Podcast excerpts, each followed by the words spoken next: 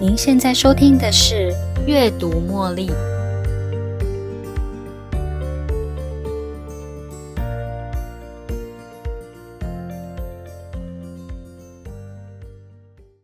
欢迎收听《阅读茉莉》。今天想要跟大家谈谈，未受主流教育者的学习更为宝贵哦。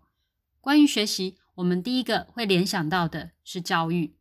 有些人因为家里经济的关系而没有办法好好的受教育，有些人则是因为他所接受的教育经验没有办法激发他的学习动机。不论你是否属于一路很平稳的接受高等教育的朋友，或者是你是在拥有了工作经验之后的这几年，你的经济能力稳定了，而知道自己有一些不足的地方，所以才开始深造的朋友。在今天这一集的节目，你可能会翻转对教育的认知。其实，没有接收主流教育制度的学习者，你们的学习反而更有价值哦。教育学者 Manu Kapur 提出有效失败的理论，这个理论称之为 productive failure，告诉了我们没有达到预期的学习效果的学习者，他们的学习反而更为珍贵、更有价值。在我们一般主流的教育方法，大部分都是先指导学生要怎么做，然后才支持学生持续的完成它，一直到学生获得基本的能力。这种比较像是我们在教孩子如何骑单车一样，我们会为孩子解释单车的基本配备，告诉他刹车功能在哪里啊，其他不同零件的功能还有使用方式，然后呢？骑给孩子看，最后我们会扶着单车的尾巴，让孩子照着我们的方法慢慢的骑。等到孩子熟悉每个零件的位置，还有使用方式，熟练骑单车的技巧之后，我们才肯放手，让孩子自己骑。以上的这种学习模式，也是一般人能接受的方法，因为这也是最不容易出错的学习方法。但是呢，在马努的有效失败理论中，他认为让学习者自己摸索、孤军奋战，反而是最有效果的学习模式。以上这个声明，你可能觉得不以为意。不过，这个理论告诉我们，就短期而言，主流的教育方法或许是正确的，但是我们就长远来看，学习者的整合力、创意，还有保有学习的弹性上，表现在未来解决新的问题上面，他们的学习结果反而会比主流的学习者还要令人为之惊艳。我们用以上教孩子骑单车来做例子，如果孩子他固执的想要自己骑单车，不想要大人教的话，我们可以让孩子尝试看看，其实也没什么大不了，只要让孩子在骑车之前呢，先让他戴单车帽。护手、护膝等等的装备，然后让他自己学习如何骑单车。依照有效失败的理论，孩子会在跌倒之后调整自己骑车的姿势，重新再来一次。孩子会自己摸索单车的每个零件功能，这样子反而会学得更快又更好。有效失败的这个理论是由一项实验中来的。这个实验是请两组学生回答指定的问题。第一组学生由老师针对这些问题事先做教学指导，而第二组学生却是在没有任何人协助的情况下，要自行找到问题的解决方案。这种听起来好像不太公平的成绩论断方式，大家应该都猜得出来。第一组学生写出来的答案应该是又快又好。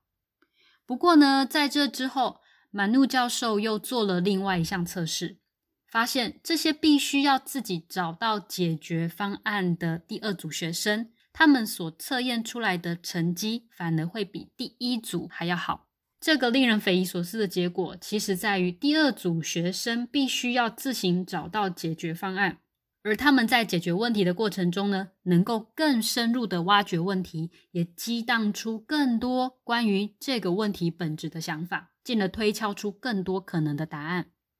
所以喽，这一组的学生呢，在解决新的问题上面，能够利用这一次所获得的知识跟经验，在未来面对其他的问题时，反而有更扎实的理解力，所以他们在解决类似的问题上，能够思考的更为周全哦。这个是马努教授呢，在这一群没有接受协助，所以在第一轮解决问题失败的学生中得到的另外一个理论，我们称之为隐藏功效 （hidden efficacy）。隐藏功效会带来有效的学习。因为隐藏功效能够连接神经系统。以下是隐藏功效带来的好处：第一，大脑活化。人类在学习新知识上面，大部分都会仰赖先前的学习经验。也就是说，有些经验是我们早就曾经尝试过，不过我们很少会主动在大脑中搜寻这些曾经学习过的知识或经验。但是呢，当我们为了要解决某项问题，一次又一次的经历了尝试又失败的过程，我们会尽可能的运用上次失败的结果，重新做出调整，用尽各种已知的方法来解决问题。脑中的知识呢，因此会被活化，激荡出更多的想法，找寻更多脑内的资源，用来解决眼前的问题。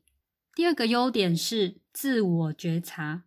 在反复尝试又失败的过程中，我们会知道自己懂了什么，学了什么，也会知道有哪些是自己不太懂的。我们也会很清楚哪些是自己有限的知识。如果失败对你来说不是个问题，那么失败自然而然就会创造出正面的学习成效。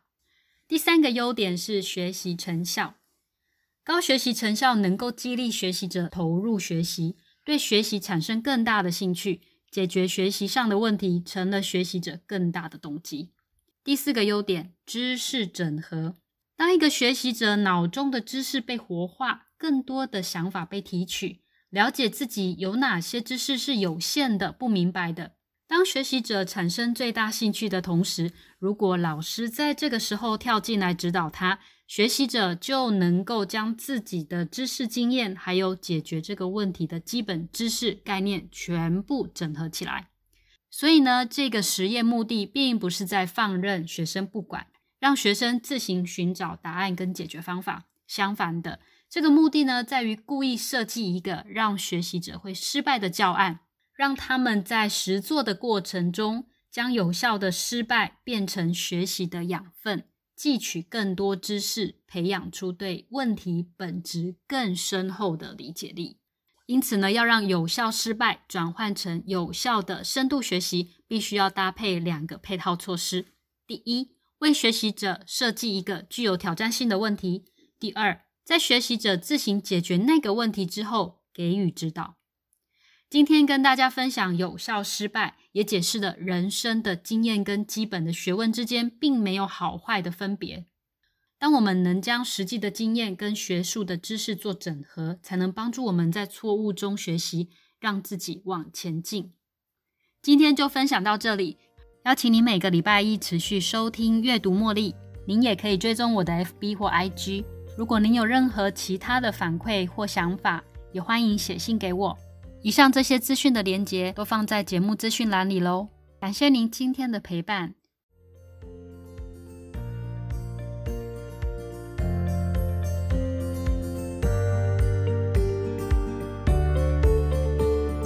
又到了节目的尾声，如果您喜欢今天的节目，邀请您在 Podcast 留下五星评论、订阅并分享这个频道给您的好友。如果您有其他的反馈或想法，也欢迎留言给我。您的这些反馈都将成为背后那一股支持着我坚持不懈、持续创作、提供更优质内容的动力。感谢您的收听，我们下一期再见喽，拜拜。